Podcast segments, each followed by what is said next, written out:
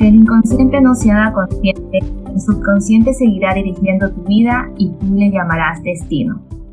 Carl Gustav. Hola, ¿cómo están, almas bonitas y mágicas? Qué gusto increíble poder compartir con ustedes un nuevo episodio de Emplea tu Magia Podcast. Y el día de hoy tengo un invitado con el que vamos a conversar sobre cosas como por qué muchas de nuestras enfermedades o situaciones de vida, conflictos, patrones, tienen un origen más profundo que el que verdaderamente pensamos. A veces creemos que todo viene siendo nuestro, problema nuestro, que nosotros somos esto o aquello. Pero yo pienso, y ahora ya mucha, mucha ciencia lo, lo comprueba, que hay mucho más allá de lo que creemos. Entonces, vamos a conversar con esto estos temas de verdad que a mí me encantan, me parecen extremadamente interesantes, así que invité a Leonardo Martínez, quien es terapeuta emocional especializado en bioneuroemoción y biodescodificación. Leonardo tiene como misión estar al servicio del despertar de conciencia, que me encanta tu misión, e inició su propio camino de transformación profunda de la mano de los maestros Enrique Corbera y Eckhart Tolle. También es aprendiz de un curso de milagros y facilita charlas y talleres donde comparte su aprendizaje personal y las herramientas adquiridas. Bueno, pues bienvenido Leonardo, Empodera tu Magia. Muchísimas gracias por estar aquí. Me emociona mucho conversar contigo y aprender de estos temas porque a mí también vamos a educarnos todos aquí. Y bueno, pues eh, me parece muy interesante lo que haces porque estas terapias que tú eh, das, pueden dar luces de las razones o los motivos de lo que pasa en nuestras vidas, por qué estamos, o por qué están sucediendo, porque siempre es por qué me pasa esto a mí, siempre es, la típica, ¿verdad? Pero quiero que vayamos un poco más profundo. Y para empezar, me encantaría que nos pudieras contar sobre tu historia, cómo llegaste a, a, este punto de ser un terapeuta emocional, tu proceso de transformación y cómo la terapia emocional ha contribuido en tu vida. Gracias Josh, gracias oyentes, eh, espero que sea de utilidad la información que les puedo compartir. Bueno, yo tengo actualmente 38 años, tuve una crisis existencial a los 29 años que me llevó a reformularme mi propósito o buscar un propósito más importante del para qué estar parado sobre este planeta Tierra. Creo que a todos en algún momento nos llega esa incertidumbre y esa duda de qué carajos hacemos así aquí, cómo llegamos acá, qué tengo que hacer aquí. Eh, claro, eh, y bueno, y en esa época me, me, me hice esa pregunta profunda, ¿no? Dije, ¿qué estoy haciendo aquí? ¿Qué vine a hacer? Uh, me sentí súper desconfigurado, no, no encajaba como un empleado en una empresa, nunca me gustó ser empleado, no encajaba como pareja en una relación de matrimonio. y dije, algo más debe haber, algo más debo estar haciendo aquí. Uh, yo tenía este gusto por lo espiritual desde adolescente, me gustaba leer Osho, Deepak Chopra, cosas así como para entretenerme o para tener buenas conversas con los amigos. Ah, y nunca le había dado esa importancia, nunca le había dado esa relevancia, sino hasta que tuve esta crisis y dije, bueno, creo que puedo tomar esto de la espiritualidad como un asta en mi vida. Eh, incluso cuando estuve casado, me divorcié en esa época, a, a mi pareja no le gustaba este lado espiritual mío. Sí, le, parecía raro, le parecía dogmático, le parecía que era un borrego de, de las religiones o, de, o del esoterismo. Incluso eso me generaba conflictos ahí en la pareja. Y lo reprimí por complacer a la pareja, ¿no? Por, por no tener conflictos en la pareja. Y cuando ya tuve esta crisis mucho más fuerte, dije, bueno, voy a rescatar esto y voy a ver de qué me sirve.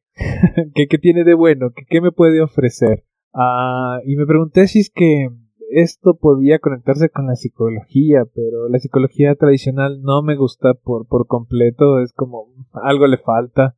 En esa época hice terapia para precisamente completar el duelo de la, de la relación, ¿no? Del divorcio. Pero aún así, bueno, lo viví, pero no me satisfacía por completo, ¿no? Ah, en esa búsqueda, pues me encontré con Rick Corbera en YouTube. Y me llamó mucho más la atención el, el enfoque que él le da.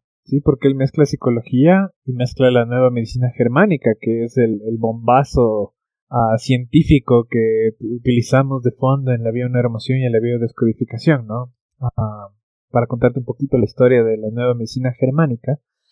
Ah, esto viene de los años 80, ¿sí? Oncólogo alemán, que le pueden buscar ahí en, las redes, se llama Reiki Hammer.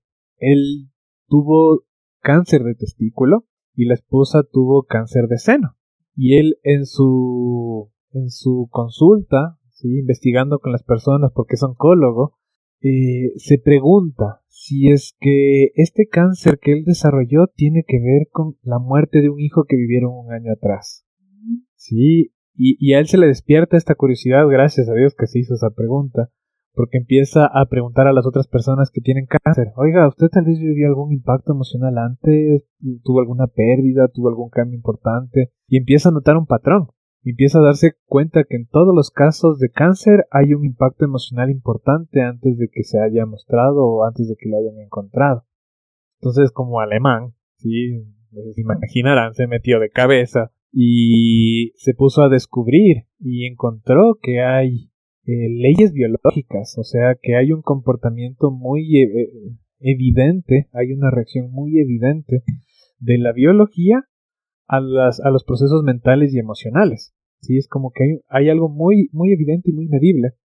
Y él se dedicó a estudiar eso como por unos tres años, cuatro años. E hizo un tratado científico. Sí, es un tratado científico. O sea, es cualquier científico médico lo va a poder mirar, pero obviamente se va a sorprender del, descubrimiento, ¿no? Porque nos invita a cambiar el paradigma con respecto a cómo funciona la biología y nuestra relación con la mente y las emociones, ¿no? Cuando Hammer trató de, de popularizarlo, ¿no? De, traerlo a, la escuela científica, obviamente le rechazaron. Entonces, hasta ahí no se puede divulgar o no se ha divulgado más esa información, más bien como terapia alternativa o como una información alternativa, se la puede encontrar a, la nueva medicina germánica. Y pues bueno, Corbera tomó estos fundamentos, pues yo me cuando me encontré con Corbera, eh, él ya hablaba de esto y me pareció súper curioso y me, me pareció muy chévere cómo Corbera empezó a integrar la psicología con esto de la nueva medicina germánica, ¿sí? Y incluso le metió la psicología y el curso de milagros. Le, le integró todo una todo un conjunto de herramientas a esta indagación y esto obviamente hasta ahora sigue siendo novedoso, ¿no? Si, si uno lo empieza a escuchar es muy novedoso de mirar y me llama mucha la atención por esa parte técnica, ¿no? Ah, y de ahí por el otro lado el despertar de la conciencia que, que también fue muy curioso que que, ya me habían hablado de Cartol. ¿sí? Me, me, estaba llegando información así como que justo veía un video y hablaban de Cartol y veía esto del poder de la hora. Y decía, no, ya, ya no quiero leer esas cosas de metafísica o, o de autoayuda. Y, y, lo, y pensé que iba por ahí esa onda, ¿no? De, de la típica motivación que, que te venden comercialmente. Y dije, no, no, no. Y fue hasta una noche en la que tuve un sueño muy claro en la que me venían y me ofrecían un libro en inglés con una bandera, me acuerdo, inglesa, y decía Eckhart Tolle. Entonces me levanté a la mañana así, dije, a ver, a ver, ¿qué onda con este señor? ¿Qué pasa? Voy a darle una oportunidad. Fui al YouTube, ese día todavía trabajaba ahí en las agencias de publicidad. Bueno, yo era diseñador gráfico, sí, no, no lo conté, esa era mi anterior profesión. Fui ese día a la agencia y, me pongo a ver los videos de Corbe, de, de Eckhart y dije, wow, este señor es otra cosa. y ahí sí pude recibir su mensaje, eh, ahí sí pude saciar esa curiosidad que tenía sobre lo mental, qué pasa en la mental, qué es el ego, a esa época medio lo describo como, como cuando Neo tiene esta búsqueda de saber qué es la Matrix. y, en algún momento le, ofrecen, ¿quieres saber lo que es la Matrix? Y, claro, para mí en esa búsqueda yo quería saber qué era el ego, qué era el ego, qué era el ego, qué es el ego, qué es el ego. Y claro, cuando me topé con Eckhart fue muy claro y muy, muy palpable la respuesta para entender qué es el ego y poder empezar a despertarme, ¿no? De ahí, eso, eso sucedió más o menos de los 29, 30 años. Eh, siento, siento, y es muy palpable ese despertar en la mente, ¿no? Es, es como ya algo cambia, ya algo es muy evidente, se conecta con esta parte espiritual a que estaba queriendo reconectarme y dije, no, aquí hay algo fuerte. Me, me, me lanzo de cabeza. Y le dije a la vida, ok, ¿sabes qué? Me quiero dedicar a esto. eh, dame las herramientas, dame el camino, dame todo lo que yo necesite para esto porque voy a morir haciendo esto. Así de, drástica hice mi declaración. Ah, y, quiero ganar bien, quiero que me vaya bien, quiero disfrutar de esto. Dame, dame los medios, ¿no? Y, y a partir de ahí fue un proceso de transformación fuerte. Sí, el dejar mi matrimonio, el dejar la carrera de diseño, fue una etapa más o menos de unos tres años de crisis, de, de, si es que si lo pudiera relatar con detalle a tantas cosas que pasaron ahí dolorosas alegres en donde incluso yo ya había descartado la bioneuromoción como una opción sí porque cuando empecé a escucharle a Corbera empecé a buscar pruebas científicas de la eficacia de la técnica no y no encontré. Dije, chuta, no, no, no, no quiero darle mi plato a un charlatán, así que me, voy a aguantar. y por cosas de la vida, en esos tres años me despidieron dos veces de dos trabajos de, diseño gráfico. Ya era como, ok, este no es mi camino. Ya, ya decidí emprender otro y la vida creo que me lo quiere facilitar. En el segundo despido, pues ya dije, no, voy a hacer un par de sueños realidad. Me, me fui de viaje tres meses por Sudamérica, mochileando y justo cuando yo iba a, cuando yo planifiqué estar en Argentina, se me, me, acuerdo del avión una emoción y veo que justo cuando yo iba a estar en Argentina, Corbera también iba a estar en Argentina. Ah, y dije, wow, esto es demasiada coincidencia. Entonces, ah, cuando yo ya había descartado todo eso y cuando ya me vi sentado en el primer módulo de, de Emoción, lloré. Lloré porque cuando ya lo había descartado, incluso hasta por temas económicos, ¿no? Porque cuando lo empecé a investigar cuando tenía los 29, 30 años, dije, no, irme a España, pagar visa, todo lo que implica eso son como 5 mil, 6 mil dólares cada módulo. Dije, no, es imposible para mí. Pero de ahí, después de ver toda esa transición y verme sentado ahí, dije, wow, o sea, wow, las cosas pueden pasar más allá de lo que uno imagina. O sea, la vida es mucho más sabia, el, espíritu es mucho más sabio y organiza las cosas de manera perfecta, amorosa y, sorprendente. sí, es sorprendente. Entonces, eh, tuve la, oportunidad de capacitarme, entendí esto, el sustento, ¿sí? Que, que al final Corbera también me, encanta porque lo hace súper simple, ¿no?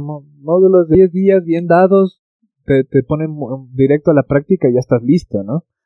ahora que ya cambió la, la, modalidad y que es un año en posgrado en línea, pero hace años, ¿cómo? Diez meses, estoy averiguando. Diez meses, ajá, ajá. sí, pero pude tener la oportunidad de hacerlo presencial, ¿no? Y, y, vivirlo. Increíble. ajá, y, y, bueno, a partir de ahí, o sea, eso fue cuando tuve 35 años. Dije ya, creo que me siento capaz. Creo que estoy preparado. Ya la vida me, ha dado lo que necesito y me lancé a emprender. O sea, que eso también es otra locura, ¿no? Elegir vivir de esto. que, que, eso también fue otra etapa de transformación. Ah, ahí sí mucho más radical. Ahí sí mucho más gente ya se asombró de mí. O sea, mis, mis familiares, mis amigos. Dijo, ya ahora este loco que, era diseñador gráfico, ahora que se cree el chamán, que se cree el, curandero. Ah, y fue un proceso fuerte porque me tocó aguantar mucha soledad, ¿sí? incluso hasta una pareja que tenía en esa época vi que, que no era una compañía de apoyo, sí, porque en ese momento necesitas un montón de apoyo, sí, estás, estás nadando contra marea, y las cosas se ponen muy fuertes, ¿no? En especial al principio, que no ves mucha gente viniendo a la consulta, no sabes cómo está funcionando, ah, el proceso es lento, pero nada, con muchas agallas, mucha valentía, aguantando el proceso, ah, ahí empezó mi verdadera fase de curación conmigo mismo, ¿sí? Porque hasta esa época pasaron muchas manifestaciones, muchas cosas que me, me hacían sentir muy seguro de que las cosas se iban a dar pero ya me creía sanado hasta cierta parte, ¿no? Como una vez se, engaña del, ego espiritual, ¿no? Diciendo, ya, creo que ya superé esto, creo que ya estoy listo para otras cosas, y boom, otra vez otras recaídas, y ahí es donde ya por fin tomé el curso de milagros en serio, así como, a ver, veamos de qué sirve este manualcito, y ahí fue cuando me topé con, con la voz del espíritu invitándote a, dejar todo lo viejo, ¿sí? donde uno ah, pretende tener todo el control y el espíritu te dice no, no tienes todo el control. Necesitas dejarte ayudar, necesitas dejarte apoyar. No puedes tú con todo esto solo. No te creas resuelto, así que todavía hay mucho por hacer, todavía tienes mucho por sanar, así que déjate ayudar y ha sido muy hermoso, muy hermoso entregarme, rendirme, dejarme ayudar, el espíritu, la vida, es como que te van poniendo las personas enfrente, las cosas enfrente, todo empieza a sincronizarse. Empecé a conocer gente muy hermosa, dejé de sentirme solo en el proceso, porque ya conocí más gente loca que también estaba emprendiendo, queriendo vivir de esto. Era muy loco empezar a sanar, que sé el tema del dinero, sí, creencias de pobreza, de escasez que venía trayendo de mi familia y ver al poco tiempo, a la semana o al mes, ya, ya, llegando más dinero a mi vida. Es, muy bello, es muy bello y es muy significativo, ¿no? Y, todo eso me ha ido dando las herramientas y el conocimiento para poder ayudar a otras personas, ¿no? Cada vez que me he ido sanando, cada vez que he podido eh, ir profundizando en mi proceso y en mi camino, a veces me parece hasta muy chistoso que justo sano yo un tema y a la semana siguiente o a los siguientes días viene alguien que justo necesita ese tema que yo acabo de sanar, ¿no? Entonces ahí, ahí ya se va viendo un mecanismo mucho más amplio, se, se, se ve claramente la mano de Dios, del Espíritu, del amor, tejiendo, ¿no? Tejiendo y, conectando a las personas en el momento adecuado, en la situación adecuada, para que todo siga subiendo, para que todo siga sanando, para que siga sigamos reconociendo que sí existe el amor, que sí existe la luz, que sí, que sí es posible estar en paz, que no es tan difícil como lo creemos, que tal vez sí necesitamos seguir sanando cosas del corazón, que eso será inevitable, pero que, pero sí es posible, ¿sí? porque a veces nos quedamos así como muy, muy cerrados, no, ya no voy a conocer el amor de mi vida, ya no va a pasar cosas nada más, ya como que me voy a resignar a una situación de soledad y cosas así, y viene la muerte y dice, no, no, no, no, no, no, no te cierres, todavía hay chance, todavía puedes vivir cosas nuevas. Y pues presenciar ese proceso para mí es bellísimo, o facilitarlo, o ser el, el espectador número uno de mirar cómo el amor llega a los corazones de las personas y, se regenera esta conciencia, se regenera esta confianza y se vuelve a palpar la vida y cosas así, es bello, especialmente los temas físicos, ¿no? Cuando sanan los tumores, cuando se regeneran los músculos, cuando los niños se sanan, ¿sí? Porque el, proceso que yo uso no trabajo directamente con los niños, sino trabajo a través de las madres. Las madres sanan y es loquísimo ver cómo los hijos sanan, cómo, cómo pasa, pasa esta magia, ¿no? Increíble, me encanta. Me siento inspirada. Qué hermoso, me encanta tu camino porque yo también me sentí, o sea, a mí, bueno, obviamente siempre todo el mundo tiene como esta noche oscura del alma que dice, ¿qué estoy haciendo con mi vida? Yo también me sentí muy tocada por las enseñanzas de Edgar, también me siento muy llamada a, a poderme formar en el Instituto de Enric, me parece también muy, muy interesante. Y me encanta tu camino. Y definitivamente creo que cuando uno sana algo va desprendiendo o, o tiene ya en su campo energético, que será esa energía de de haber trascendido eso y eso como que digo yo atrae a las personas indicadas que también necesitan de esa de esa energía que al final no es que tú lo sanes pero tú eres como ese ejemplo de posibilidad de que se puede sanar. Y ellos también lo pueden recibir y se les hace al final de cuentas cosas como las que tú haces son como que marcar este caminito para que las personas lo puedan seguir y puedan ellos mismos sanarse porque al final son ellos los que se terminan sanando. Nadie te puede sanar más que tú mismo y también tú tomar la, la elección y la decisión de hacerlo, ¿no? Me siento emocionada, inspirada por ti. Para entrar en, ya un poquito más, porque bueno, eh, dijiste muchas cosas. Una de las cosas que quisiera, antes de, de seguir, mencionaste el ego. Tal vez muchas personas que escuchen puedan entender un poco lo que es el ego, entonces me gustaría que lo pudieras explicar de una manera corta y sencilla, como para luego Sí, por eso para poder entrar, entrar a ese tema para que no tengan un poco de idea de esto. Veamos, veamos si es que lo logro. Eh, para mí el ego es una vieja forma de utilizar la mente, ¿sí? Ah, estamos, hemos estado muy acostumbrados a vivir con una mentalidad de separación, ¿sí? Donde nos sentimos separados de todo, ¿sí? Ah, incluso hay esta herida de nacimiento donde nos sentimos separados de mamá, ¿sí? El mismo hecho de desprenderte del útero de mamá y sentirte un cuerpo separado de mamá ya genera esta sensación de separación. Y de esta, de esta raíz de separación, pues se genera una infinitud de malestares y dramas dentro de la mente, ¿no? Soledad, vacío, carencias, miedos. Y esa, digamos que ha sido nuestra manera normalizada, o, hemos normalizado esa manera de usar la mente, ¿no? Desde, esa perspectiva o desde ese sistema de creencias. Entonces, no somos del ego, no, no es no es la única forma en la que podemos usar la mente. La mente puede usarse sin ego. sí, podemos acudir a un nuevo sistema de pensamiento en donde nos sentimos unificados con todo, ¿sí? Que parece muy romántico, parece muy idílico, ah, parece incluso hasta utópico el, el, el tema este de de percibirse o empezar a experimentarse unido a todo lo que existe. Pero e, es muy útil en realidad. Porque si ya no te sientes separado del dinero, si ya no te sientes separado de la riqueza, si ya no te sientes separado del amor, si ya no te sientes separado de lo bueno de la vida, es mucho más fácil experimentarlo.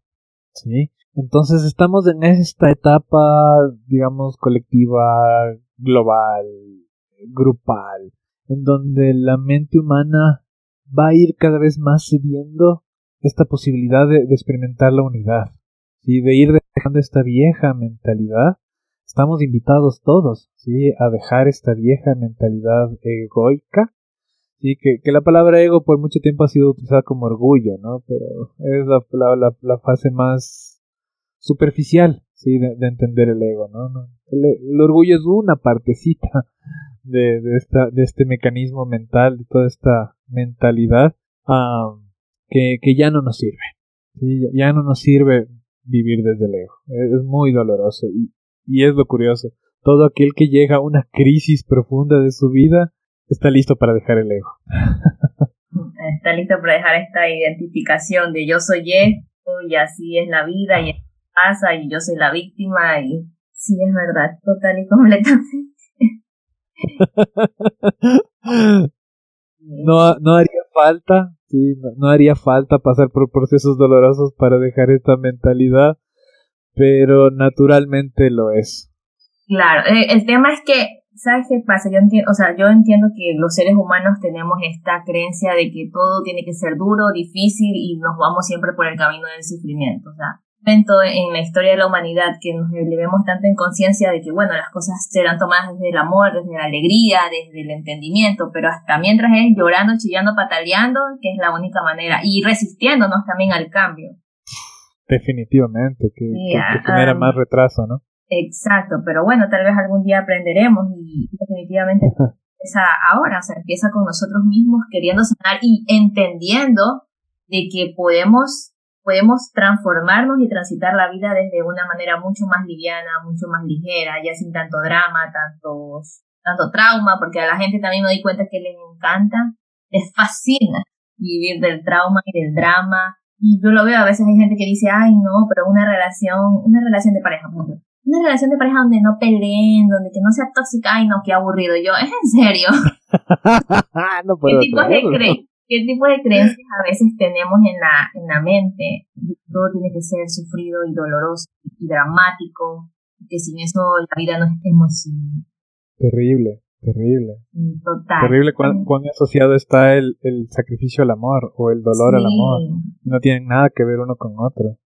Exacto, completamente. Pero bueno, ahora sí, vamos entrando un poquito más en el tema y te quería preguntar, yo entiendo que la bioneuroemoción nos ayuda a identificar como que ese factor emocional que influye en el desarrollo de lo que va pasando en nuestra vida. Por ejemplo, esto de que, y yo sí estoy completamente, o sea, yo sí, para mí, todo lo que pasa en nuestro cuerpo emocional, para mí, al final de cuentas, incluso energético, se ve finalmente eh, manifestado en nuestro cuerpo físico. Y de ahí es que se desarrollan un montón de enfermedades. Tú que has visto esto, ¿por qué crees tal vez qué patrones o qué tipo de, tal vez de, creencias puedas, has visto tú que tal vez se, se manifiesten luego en una enfermedad? Lo más asociados tipo cáncer, que será diabetes. Para toda enfermedad es importante entender el proceso. Sí, a mí me gusta poner un ejemplo que, que puede ser fácil de entender para todos. Y, e, y, es mucho más fácil de entender a la somatización como un proceso. ¿sí? Como un proceso en donde hay una parte donde no hay malestares y donde hay una parte donde ya hay malestares. ¿sí? Entonces, digamos que para una persona es muy importante su trabajo y es la fuente de vida y de alimento de la familia. Y digamos que a esta persona le notifican inesperadamente que le van a despedir. Y esta persona entra en crisis, entra en preocupación. Y claro, conscientemente lo único que le preocupa es el dinero y, nuevamente conseguir un trabajo, ¿no? ¿Y qué va a pasar?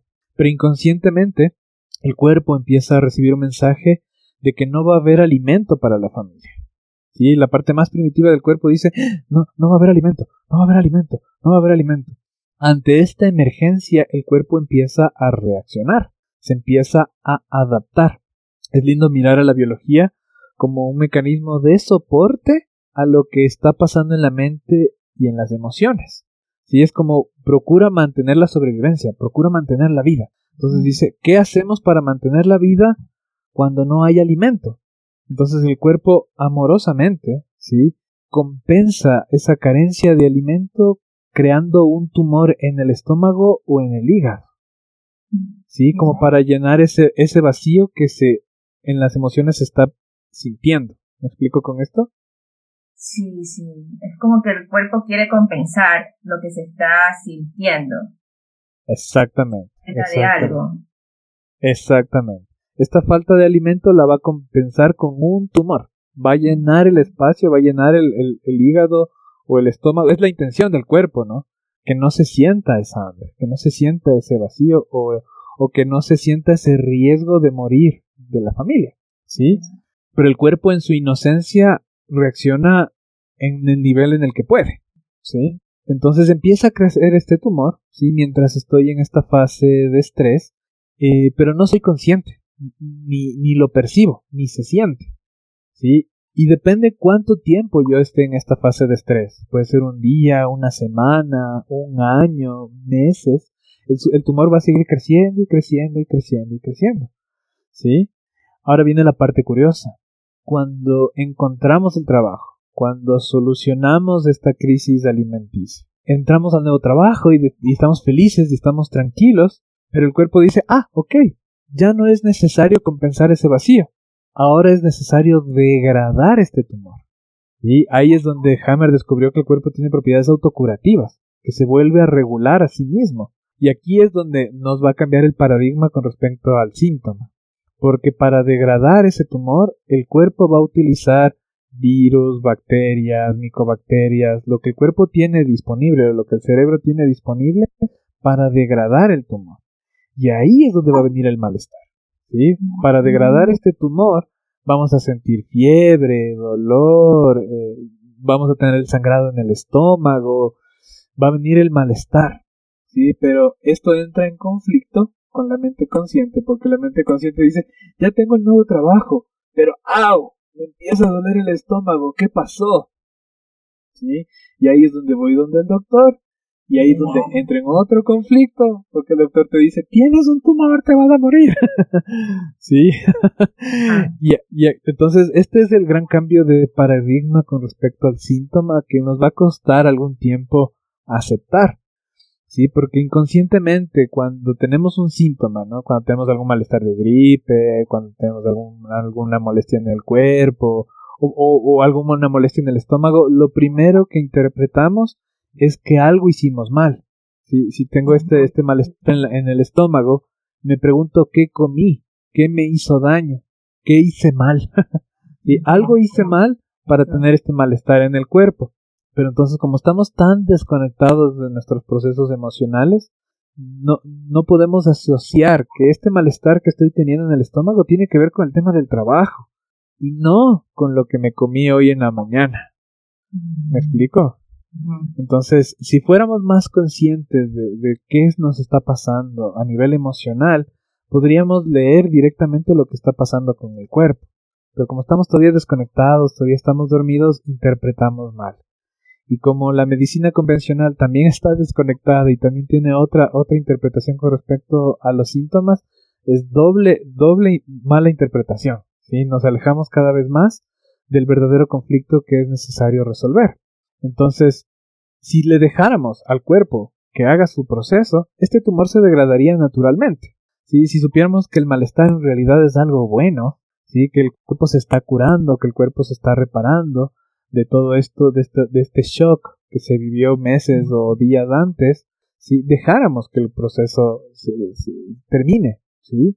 Y, y, sentiríamos la mejora al finalizar el proceso del malestar, ¿sí? Pero actualmente no hacemos eso, ¿no? Todavía estamos luchando contra el malestar, creemos que el malestar o estos mecanismos del cuerpo son los malos, ¿no? Que no debería estar el virus, que no debería estar la micobacteria, que no debería estar...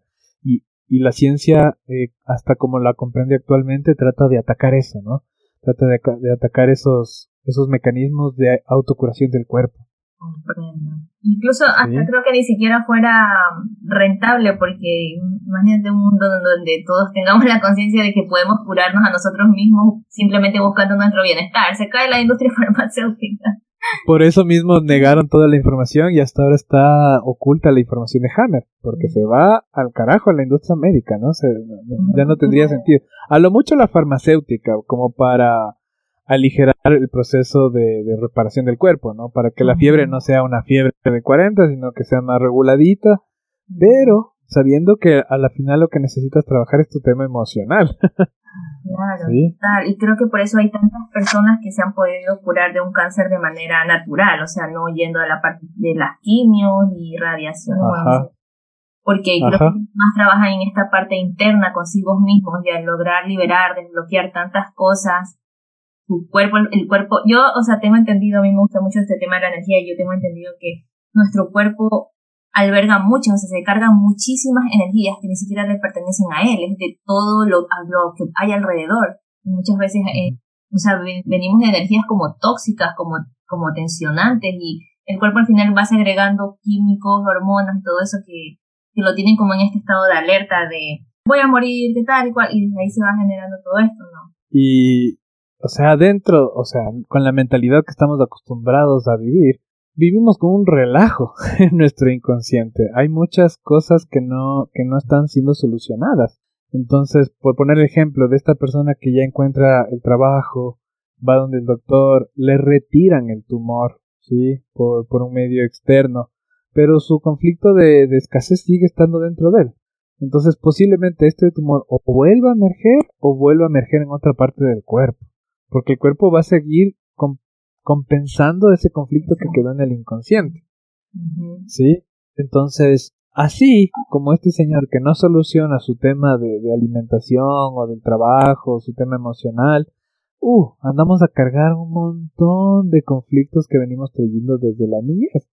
Sí, que mi papá no me quiere, que mi mamá no me quiere, que ah, me siento abandonado, que me siento rechazado, que esa persona me hizo creer que soy tonto, que mi papá me hizo creer que soy inútil. Hay un montón de heridas inconscientes que aquí lo curioso que podemos ver que es esta energía, ¿no? Esta energía inconsciente con la que estamos inconscientemente viviendo, también no solo se manifiesta en nuestro cuerpo, también se manifiesta en experiencias. y Atraemos situaciones donde nos volvemos a sentir inútiles, donde nos volvemos a sentir culpables. Como que nos reafirma eso que ya estamos creyendo. Exactamente, exactamente. Entonces, uh, energéticamente vamos a resonar con todos estos convencimientos y con todas estas creencias que venimos trayendo, ¿sí? Y aquí esto ya conecta también con lo ancestral, ¿sí? Porque una mujer que se siente ignorada, ¿no? Por ejemplo, ayer tuve un caso de esos. Esta, esta chica se sentía como un estorbo dentro de la familia, ¿sí? Y, y cuando empezamos a indagar en su inconsciente, le pregunto qué historias vivió su abuela o su mamá con respecto a este tema. y fue muy curioso mirar que la abuelita se sintió un estorbo, ¿sí? que la, la bisabuela tuvo dos matrimonios, y tuvo dos parejas, y la abuelita de esta chica fue de la segunda pareja, y para esa época eso es muy juzgado, es muy condenado, es visto como pecado, etcétera. Entonces, la abuelita siempre se sintió un estorbo, incluso me, mencionaba que, que, hasta en temas de herencias y cosas así, hubo mucho problema y, y, la abuelita nunca se sintió parte de la familia. Entonces, esa sensación de no sentirte parte de la familia sigue bajando en cascada a las siguientes generaciones para que alguien consciente las resuelva. Entonces, esta chica empieza a revivir esta sensación, ¿no? Empieza a sentir que es un estorbo, que no debería estar en esta relación, que no, que no se siente parte de los amigos. Esto es algo muy inconsciente que venimos trayendo y que parecería que fuera nuestro. Exacto, a veces parece que son nuestros. Ajá, pero ahí lo bonito, como me gusta verlo a mí, es el servicio que cumple nuestra alma para poder evolucionar. ¿sí? Venimos y tomamos estos conflictos para que se vuelva nuestra materia prima de, de, sanar y de despertar, ¿sí? Porque una vez que reconozco que tan solo es una creencia, el, creer que eh, necesito aislarme o que necesito alejarme de las personas, ya no necesito uh, estarme haciendo daño, ¿sí? Ya no necesito recrear más de ese tipo de experiencias. Incluso a ella se le somatizaba en el cuerpo eh, con sobrepeso. ¿sí? Porque cuando nos sentimos muy solos, aquí se le llama como el conflicto de camello, ¿sí? Cuando el camello prevé que va a cruzar el desierto, recolecta mucho, mucho líquido y, muchas calorías, ¿sí? Porque se predispone a pasar un desierto.